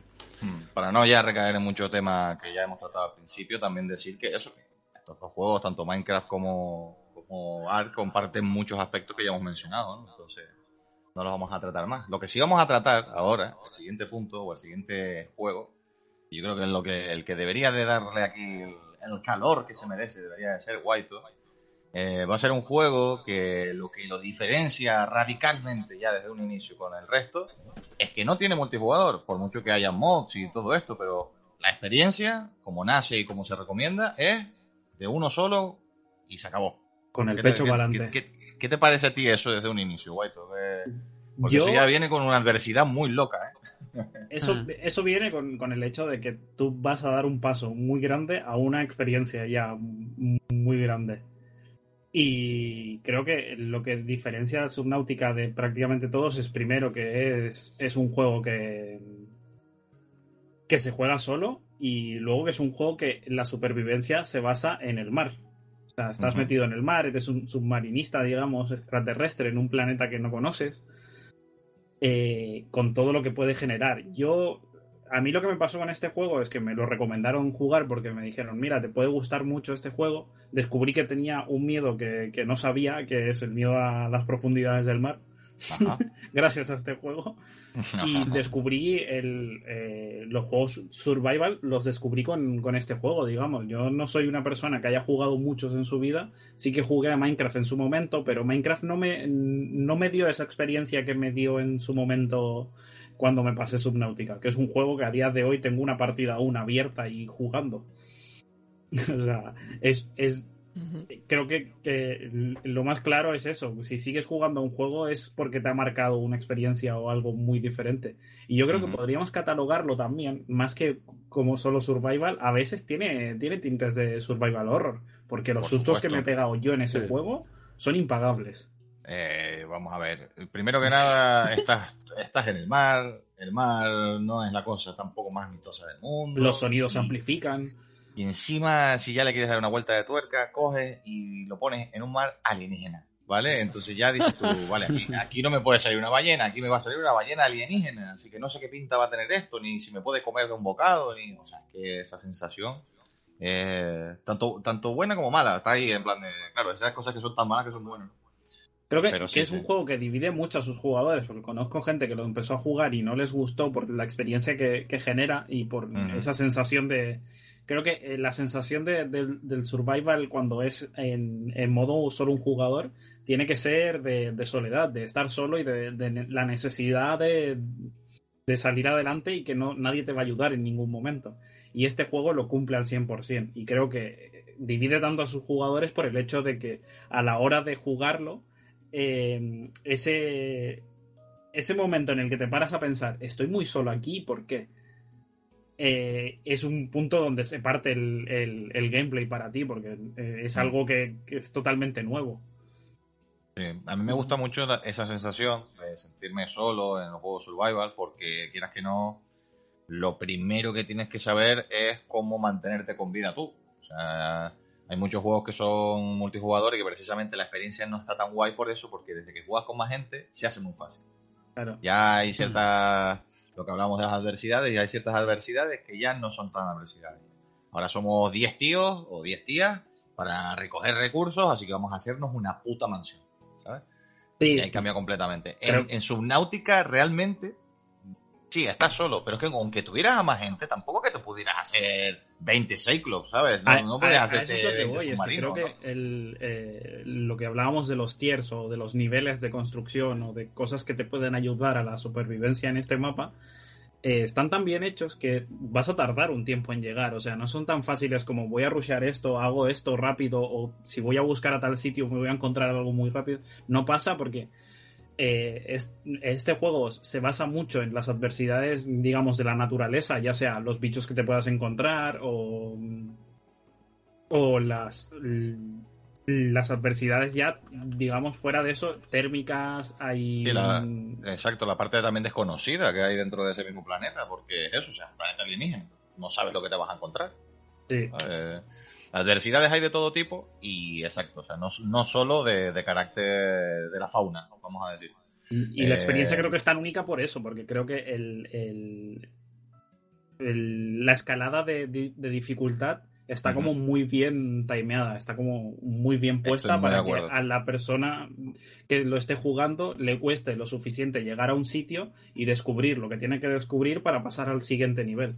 Sí, sí, sí, estoy muy de acuerdo. Muy, muy medido, los pies aparte eh, construir una cosa directamente te lleva a la siguiente, nunca te sientes perdido en ese sentido, en plan de, bueno, ¿y ahora qué tengo que hacer? No, no, no, o sea, muy te, invita todo el rato a, seguir hacia adelante y progresar y, y ojo, cuidado, otra, otra cosa muy importante, que tal vez los dos primeros juegos no lo tenían y que este sí lo tiene y que es la historia. La historia es una maravilla. y tiene una, historia increíble. Sí, sí. Increíble. Mer, también lo había jugado, ¿no? Me parece, Mer. Sí, yo, yo lo jugué. Lo que no recuerdo, creo que me lo pasé, pero en las primeras versiones y creo que luego cambió un poco eh, toda la parte del final. y sí, sí, a mí, a mí me, flipó mucho porque eh, es difícil de conseguir en este tipo de juegos que, no tengas que, que, farmear mucho para conseguir las cosas, eh, sino que, es como lo que decíais, ¿no? Un poco que fue todo como muy fluido. No, no, te sentías en ningún momento en plan, bueno, pues ahora tengo que coger 10.000 de esto para poder hacer. No, no, sino que ibas descubriendo el mapa a la vez que avanzabas y a la vez que.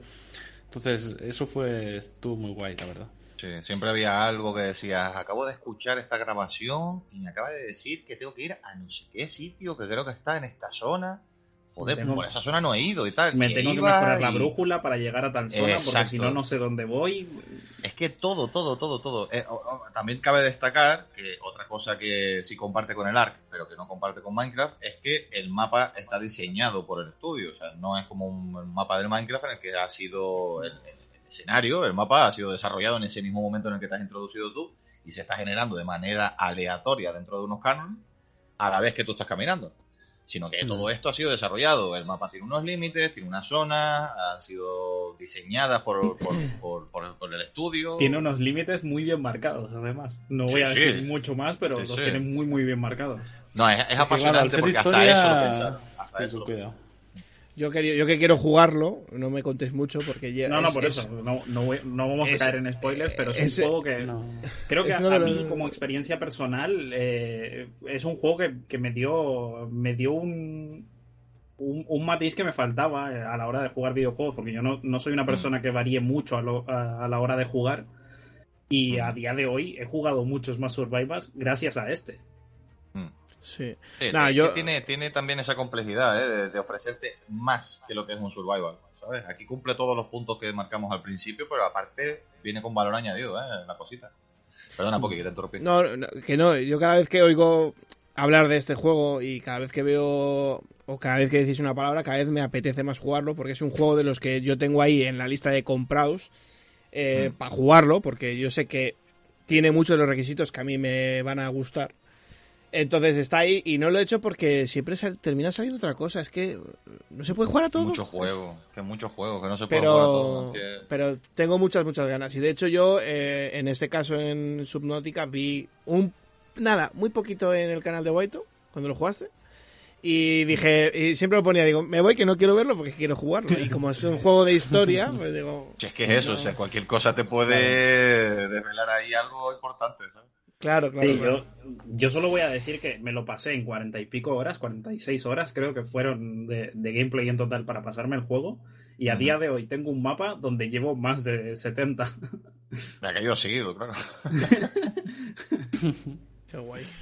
eso evidentemente tenía que ser uno de esos, de esos melonacos, ¿no? No solo porque personalmente a White sea uno de sus predilectos, sino que, que se lo merece por sus propios medios. O sea, que el mundo de Subnautica es una excepción dentro de los mundos abiertos. O sea, que no nos encontramos con eso todos los días, no nos encontramos con un mundo tan cuidado, tan bien interconectado por su zona, su fauna, su flora, sus misterios, eh, eh, cómo acompaña la historia también. El punto a favor es que lo tiene todo muy muy bien puesto y que cuando lo estás jugando te das cuenta de eso y es algo que le añade un valor al gameplay y a, la experiencia de intentar sobrevivir en ese mundo que, es mm. impagable. Sí, porque al final los juegos, o sea, un survival, si todos y cada uno de los survival que jugamos eh, pues eso, cumplen estas estos seis puntos eh, a rajatabla, todos serían una copia del uno del otro y no nos gustaría. Entonces, encontrar esto, encontrar un juego que primero quita multijugador, segundo, mm, vamos a profundizar más en la historia que en la progresión, tercero, esa progresión va a ser acompañada de la historia, no al revés. Cuarto, el, el mapa también es un personaje, el escenario también es parte de la historia. Quinto, o sea, que tiene tantos puntos añadidos que ya te digo que lo mismo, o sea, había que mencionarlo porque para mí me, parece muy importante. Yo está en mi top 3, mm. creo. Mm. Y si no, está, en, el, puesto 4, o sea... Mm. Está claro que todos los que no lo hayan jugado, desde aquí encarecidamente, en concreto a Poki, eh, está más que recomendado. Lo recomendamos muy fuerte. Lo, recomendamos muy eh, fuerte. lo jugaré. Pero y además, jugaré. Pero sí es verdad que solo un detalle y es que, cuidadito, el juego se desarrolla en su práctica totalidad bajo el mar, como Sebastián, y eso puede ser chocante, ¿eh? Al principio dices, bueno, no creo yo que el juego y tal. Ya sabemos de varios casos que, han tenido problemas con ansiedad y todo con ese juego. ya sabemos de varios casos de personas que evidentemente no sabían que tenían ese, esa, esa particularidad, vamos a decir, en su, en su manera de ser y que sufren de ansiedad, de ataques de pánico y cosas así. ¿Vale? Entonces, cogerlo con cuidado, ver algún gameplay que otro, ver por dónde te puede entrar y luego directamente, si es lo que te gusta, a por él. A divertirte. Nah, yo creo que soy válido, yo creo que soy válido porque en los niveles del Crash Bandicoot, estos que eran submarinos, lo, pasaba lo pasaba bien, lo pasaba bien. Si hay agua de por medio y no te molestaba, Poki, estás certificado. Y bueno, pues yo qué sé, vamos a ver, vamos a ver, ¿qué nos queda? Hemos hablado de Minecraft, ¿vale? Hemos hablado de las aventuras tal cual, sin, sin alicientes, aventuras. Hemos hablado del ARC, que ya viene a ser una aventura en la que ya sí nos vamos a parar a, darle detalle, vamos a darle profundidad, vamos a darle un contenido. También hemos hablado de Subnautica, que ya es como rizar el rizo, o sea, ya es encima quitar una historia. sí, el diseño por obstrucción, de, por abstracción, también coger cosas que no necesita y quitárselas, ¿vale? Pero todo esto viene de algún sitio, muchachos. Todo esto, este tipo de género tan concreto, aunque Minecraft fuera un poco el precursor y juegos, ya como hemos mencionado, mucho más atrás también lo fuera. A mí, y voy a, voy a acuñar yo este trocito del podcast, a mí me gusta mucho, o me gustó mucho, descubrir un juego en concreto que precisamente era un survival y que yo no sabía muy bien qué era eso del survival. Yo sabía que sí, que tenía que sobrevivir, pero no sabía muy bien cómo. Este juego es el DayZ, ¿vale? Es un juego muy mítico que recientemente, por no decir casi un par de horas, mm, ha terminado una, una beta abierta, ¿vale? Una, una, no una beta, porque o sea, el juego está en beta, pero realmente no estamos probando nada. O sea, el juego ya se distribuye, el juego ya, vamos a decir que debería de ser un desarrollo cerrado y tal, pero bueno, hay un fin de semana gratis y lo hemos probado, ¿vale? Y hemos estado bastante tiempo jugado, ¿eh? Eh, entonces, que, como lo tenemos bastante fresquito, yo creo que también ha sido una de las razones también para elegir el, hablar de Survival hoy. Eh, vamos a darle todos un poquito al tema porque realmente, realmente el DayZ podría ser muchísimo más de lo que es. Entonces, yo creo que es el primero de esos juegos que, que también siendo Survival y gustándonos todo lo que nos gusta, no llega a convencernos. ¿Por qué es eso? ¿no? Vamos a hablar un poco de, del por qué el DayZ se queda en un quiero y no puedo. ¿no? En mi opinión, el primer punto, eh, tal vez el que no haya historia de ninguna de las maneras. Iba a hablar lo mismo. El que no haya historia de ninguna, de ninguna, de ninguna de las maneras, que no haya un dragón en el Nether, que no haya un último dinosaurio que matar y que no haya una última zona que explorar en las profundidades más profundas, tal vez eso es una de las cosas que para mí más le he hecho en falta dentro de, este juego. No sé qué piensa el resto. bueno, tú ibas a decir que, sí, ¿no? Sí, es que por no haber no hay ni explicación de por qué estás en un mundo lleno de zombies. Claro. Hmm.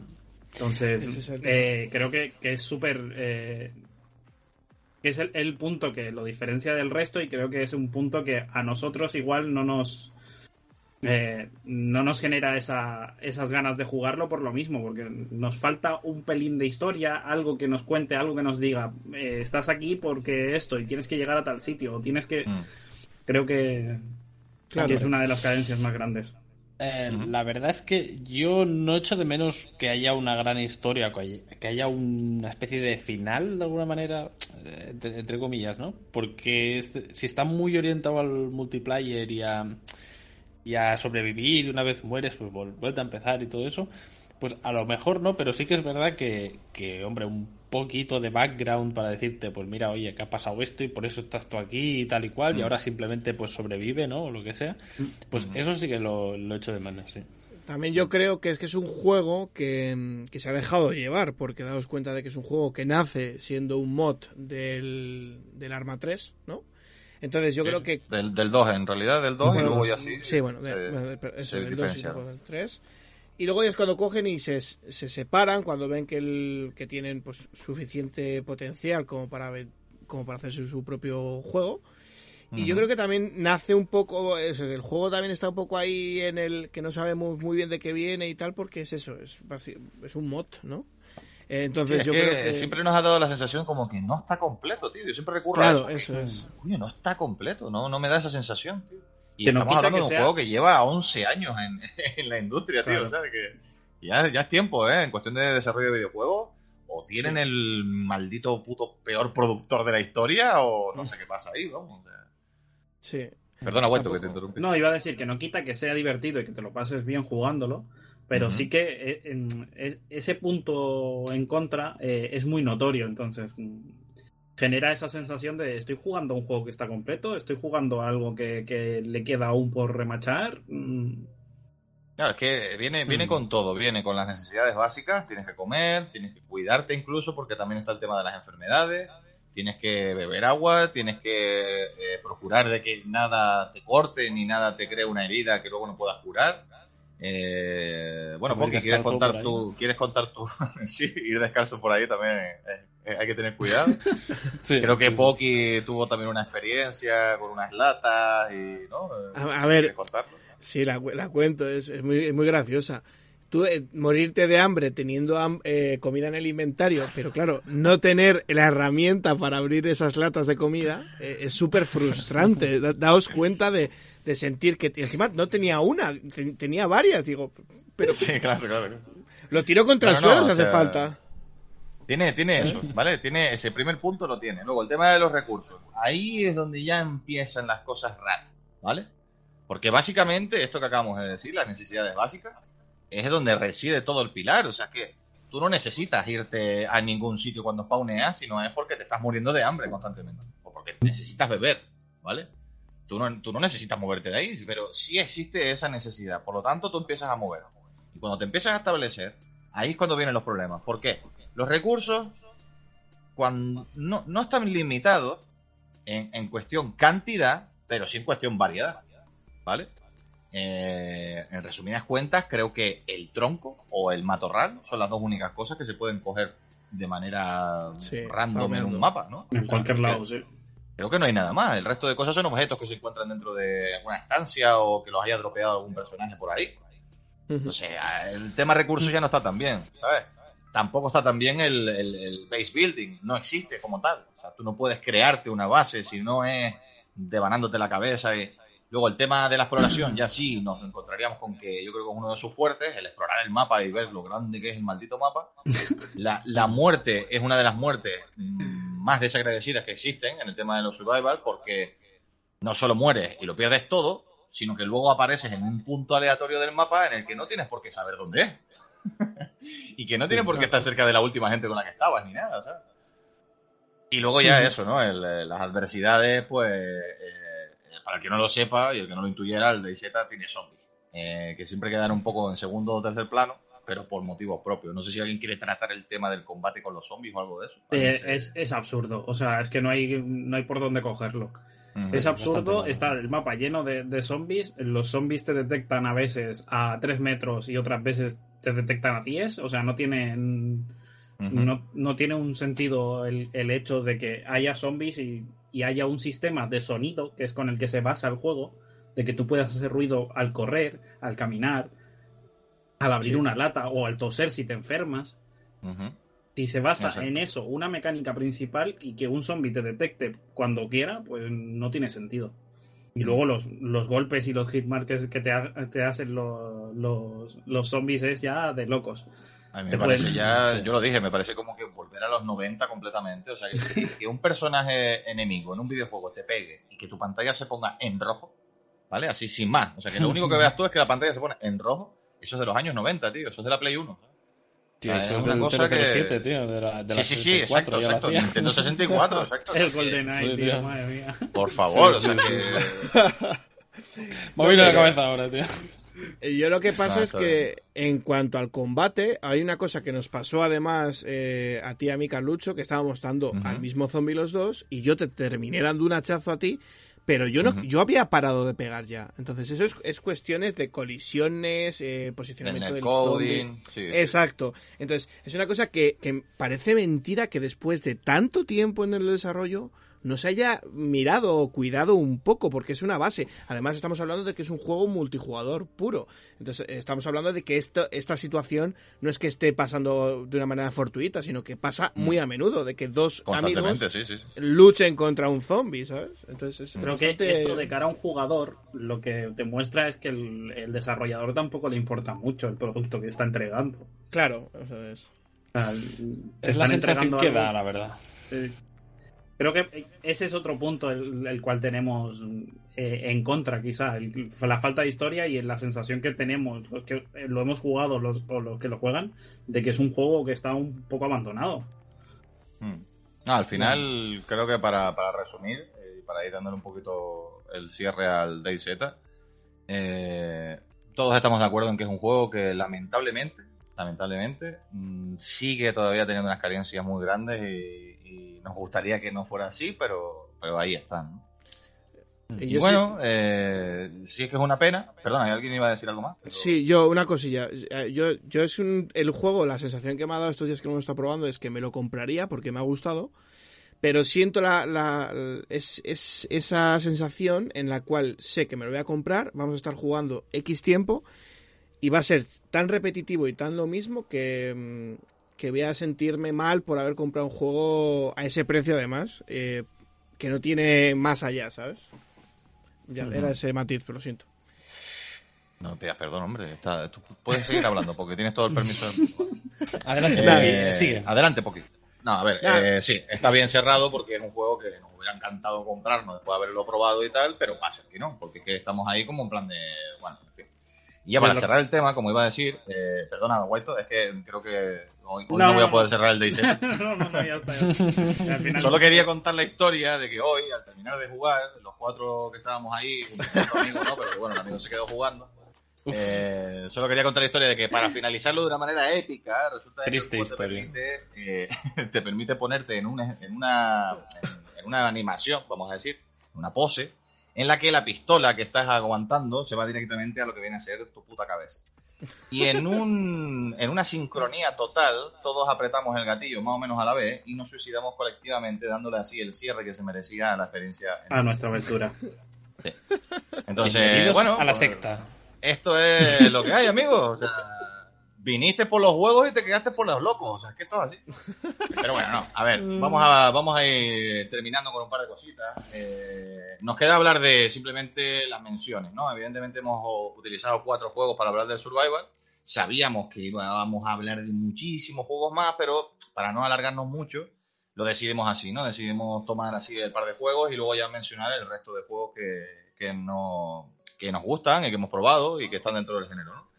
Antes de llegar a esos juegos, me gustaría mencionar simplemente juegos como Space Engineer, Factorio, No Man's Sky, Astronier, Bread Edge, Valley, estos juegos que siendo survival o que teniendo componente survival, no llegan a eso, no llegan a, no llegan a un survival total, ¿no? Space Engineer porque tal vez no existe una necesidad básica como el beber o el comer o cosas así.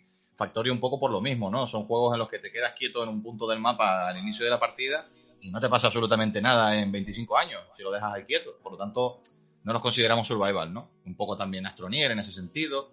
No Man's Sky sí que es verdad que quedándote quieto en un sitio seguramente mueras, pero no hay unas necesidades básicas, no hay un crafteo de... Hay un base building. Ahora poco a poco, a ver si No Man's Sky recupera su trono de, de survival, ¿no? Y luego, un pequeño, pequeño toque a los survival de mierda, ¿vale? a los survival malos, tío. A los survival como, en nuestra opinión, State of Decay o Miscreated. Eh, dos juegos que, vale, sí, son survival y todo lo que tú quieras, pero que ni con un puntero láser desde Júpiter, ¿vale? Eh, son muy malos. Son juegos en los que te da pereza evolucionar, te da pereza progresar. Mm, son jugar, con... y no puedo.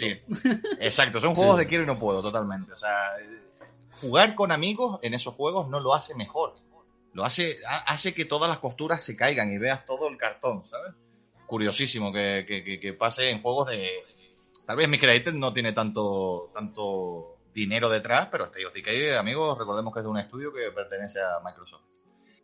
y bueno, ya habiendo dicho esto, juegos de quiero y no puedo que están ahí entre dos aguas y juegos que lamentablemente son malos y que no los vamos a mencionar tanto, ahora ya vamos a hacer un pequeño rebumbio para terminar. Vamos a hacer 5 o 10 minutillos de, mencionar todo lo que se nos ocurra, ¿vale? Yo voy a empezar, yo voy a empezar con The Forest, ¿vale? Juegazo de Juegazo. Yo, añadiendo a eso, voy a, voy a decir, a ver cuándo lo acabamos. También, eh, RT, FAF, eh, yo, quiero jugarlo, tío. Eh, ese se lo recomendamos aquí a todos porque es un juego de esos tal vez parecido a... El que más parecido me recuerda de los cuatro que hemos hablado hoy sería Subnautica, ¿no? Porque... y es un juego, creo, donde, el, donde el absurdo lo puede llevar a otro nivel. También, también, también. el estar tú solo durante mucho tiempo con tus amigos mientras estás siendo perseguido por caníbales, eso no termina en buen puerto, ¿vale? Eso al final termina en que pierdes la puta cabeza.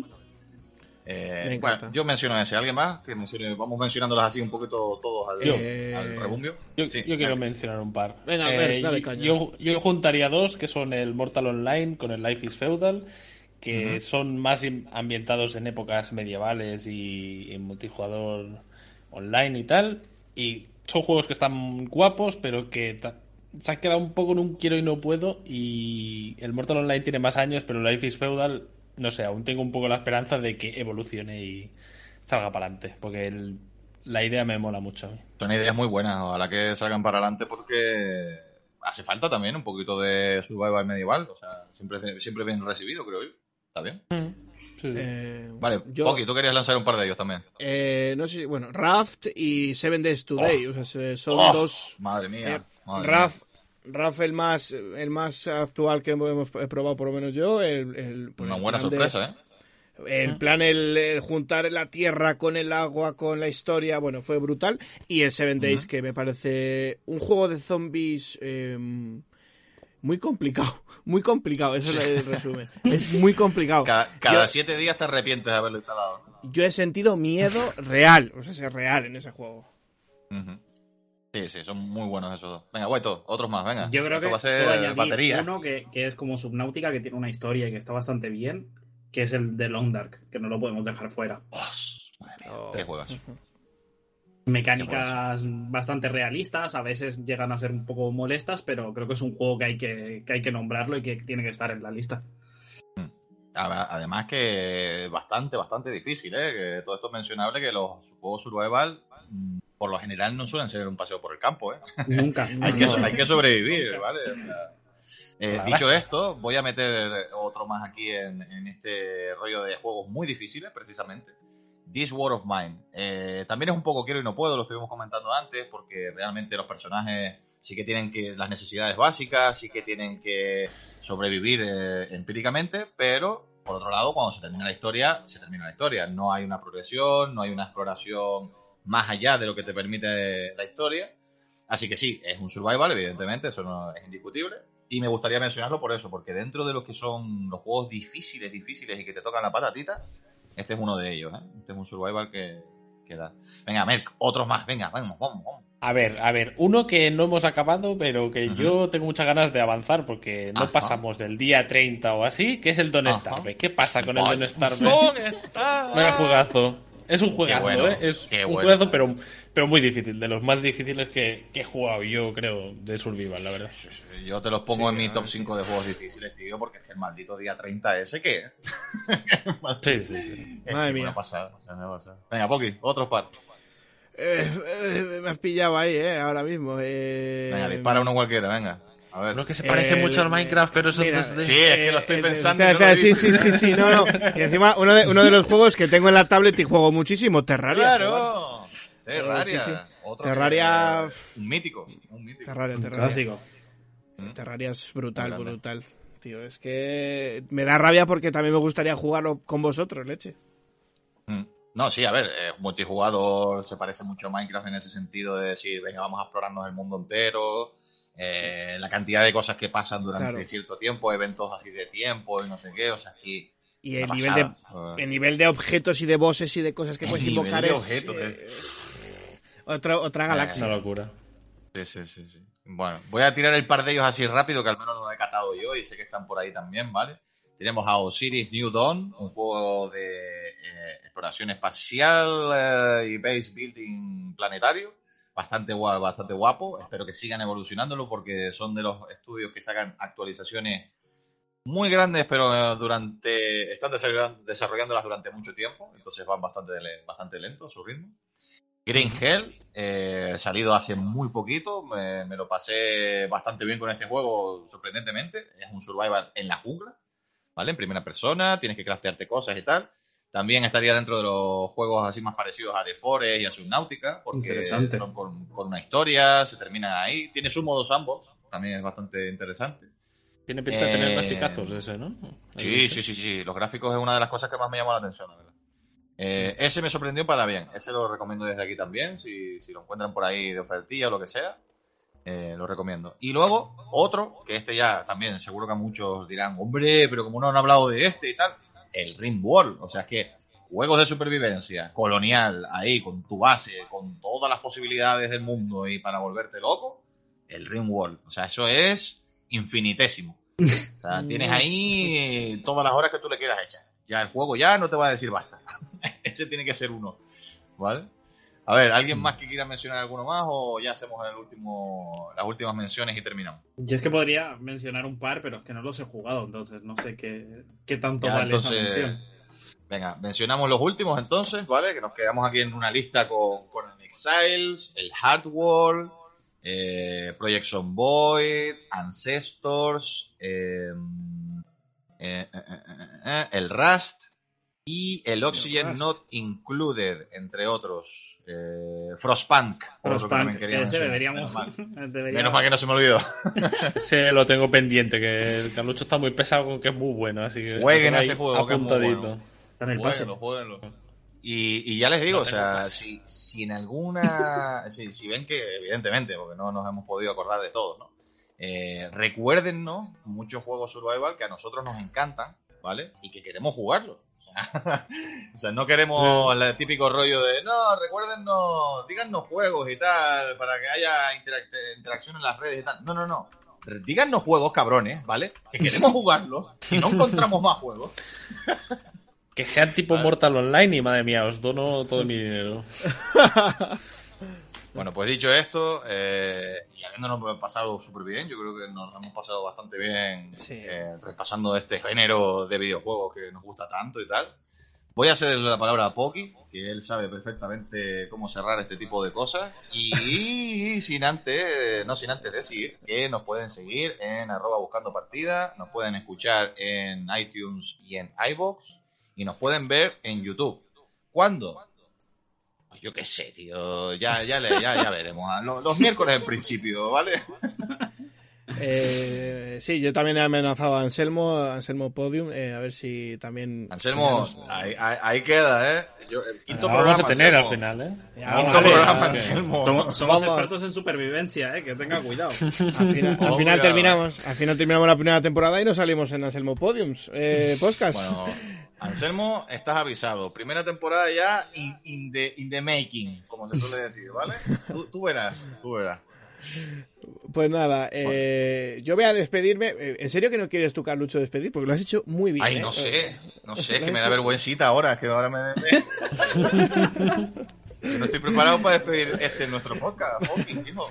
Pues bueno, pues venga, va, lo despido yo, no te preocupes. Merck, ¿Qué tal? Un tema que controlamos ha estado genial, yo creo. Sí, muy bien, muy bien. Eh, yo es que he jugado mucho de, este, de estos rollos, así que a mí me apasiona. seguro que, salen más. Seguro que vuelven a salir en podcast futuros, ya verás. Guaito, ¿qué tal? ¿Qué tal? Eh, ¿Qué, tal te has encontrado de cómodo hablando de este tema que yo creo que nos apasiona a todos? Creo que es un tema que no va a tener fin con nosotros cuatro, porque los videojuegos nunca no, no tienen stop. Tenemos a un personaje aquí con más de 4.000 juegos en su haber. ¿Quién será? ¿Quién será? ¿Quién será? sí, sí. Hablar de juegos siempre, siempre nos gusta. ¿Y tú, Carlucho, qué tal? Oye, muy bien, ¿eh? Mis, mis, enhorabuenas porque lo has hecho muy bien. Gracias, Poki, gracias. Mejor que yo. Es que yo es que... No, ¿cómo va a ser Eh, mejor que tú, imposible. Sería mejor que tú, imposible. No, yo me, a mí me encanta. Ya saben que los videojuegos es mi tercera pierna. Entonces, Vaya. me siento perfecto. Me siento perfecto. Eh, se nos olvidó un juego, porque lo estaba ahora leyendo por el canal interno, y que es muy importante porque nos está volviendo a, todos loquísimos, es como nuestro survival ahora del momento, ¿sabes? Y es el barotrauma, ¿vale? Barotrauma. Ojo ahí, creo que nos podremos currar poner algún trailer por ahí o algo, ¿no, chicos? Porque yo creo que se merece la pena. Y, hmm. y, nada, simplemente eso. Gracias a todos por estar aquí y gracias por habernos pasado tan bien. Y espero que nos escuchen el próximo día. ¿Tú, pues- algo más que decir, Poki? O, nada, más que, nada más que añadir, solo decir que nosotros ya hemos encontrado partida por hoy y que nos vemos la semana que viene con otro programa más. Así que nada, adiós. Adiós. Chao, chao.